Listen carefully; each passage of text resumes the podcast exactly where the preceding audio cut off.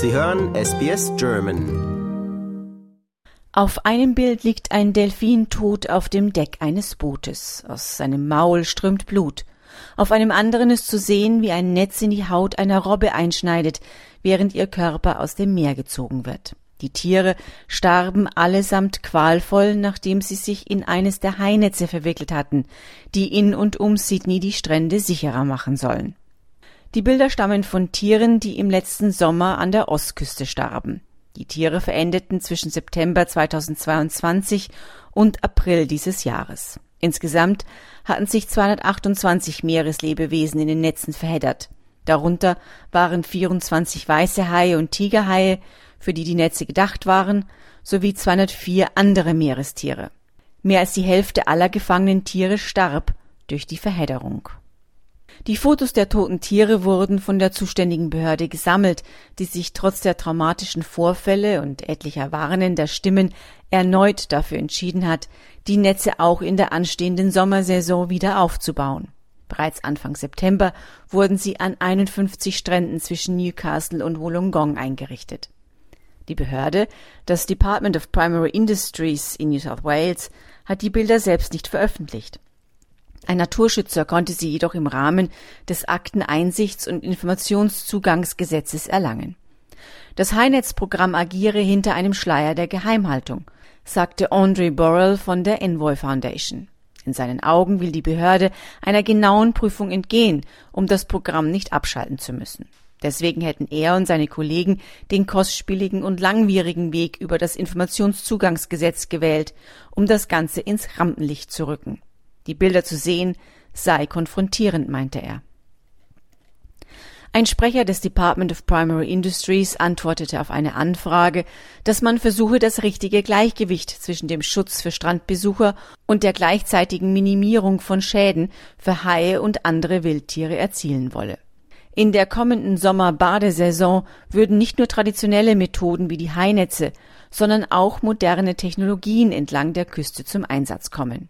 Neben den Netzen an 51 Stränden würden auch 305 sogenannte Smart Drumlines, eine Art Köderhaken, der meldet, sobald ein Tier gefangen wurde, sowie 37 Hai-Horchstationen zum Einsatz kommen. An 50 Stränden werden in diesem Sommer zudem Überwachungsdrohnen patrouillieren. Viele Kritiker, darunter auch Borrell, sagen, dass die Hainetze, die bereits seit 1937 im Einsatz sind, veraltet seien und den Schwimmern nur ein falsches Sicherheitsgefühl vermittelten. Denn die Netze versperren Haien an den Meeresstränden nicht komplett den Zugang in Richtung Strand, sondern sind mehr wie Barrieren im Meer. Die Tiere sollen quasi vorher von den Netzen abgefangen werden. Auch die Stiftung Meeresschutz sieht die Netze übrigens eher kritisch. Auf ihrer Webseite schreibt die Umweltschutzorganisation, dass sie zur Biodiversitätskrise an den betroffenen Küstenabschnitten beitragen würden. Neben bedrohten Delfin- und Haiarten würden auch Meeresschildkröten und Rochen sterben. Laut der Organisation sind aber auch die Drumlines ein zweischneidiges Schwert, obwohl sie die Delfin-Beifangrate in Australien gesenkt hätten. Zitat Doch locken die Köder gerade die Tiere an die Küste, die man hier nicht haben will. Haie.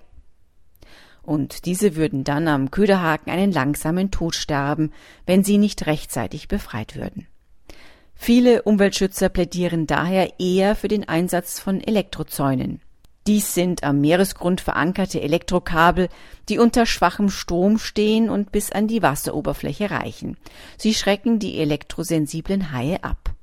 Insgesamt stellen Haiangriffe kein großes Problem hier in Australien dar, doch je mehr Menschen sich im Wasser befinden, zum Schwimmen, Surfen oder für anderen Wassersport, umso größer wird natürlich die Wahrscheinlichkeit eines Angriffs. Eine Datenbank der Taronga Conversation Society Australia die seit 1984 existiert, führt mehr als 1200 Vorfälle von Haiübergriffen in Australien an, allerdings seit 1791. Laut der Datenbank gab es 2023 bisher acht Attacken mit zwei Todesfällen. Allerdings scheint der Angriff vor kurzem auf einen 44-jährigen Surfer an der Küste vor Port Macquarie, einem Ort rund fünf Autostunden nördlich von Sydney, derzeit noch in der Datenbank zu fehlen. Der Surfer überlebte, zog sich aber schwere Beinverletzungen zu. Die Strände von Port Macquarie sind eigentlich mit Drumlines geschützt. Das war für SBS Radio Barbara Barkhausen. Lust auf weitere Interviews und Geschichten? Uns gibt's auf allen großen Podcast-Plattformen wie Apple, Google und Spotify.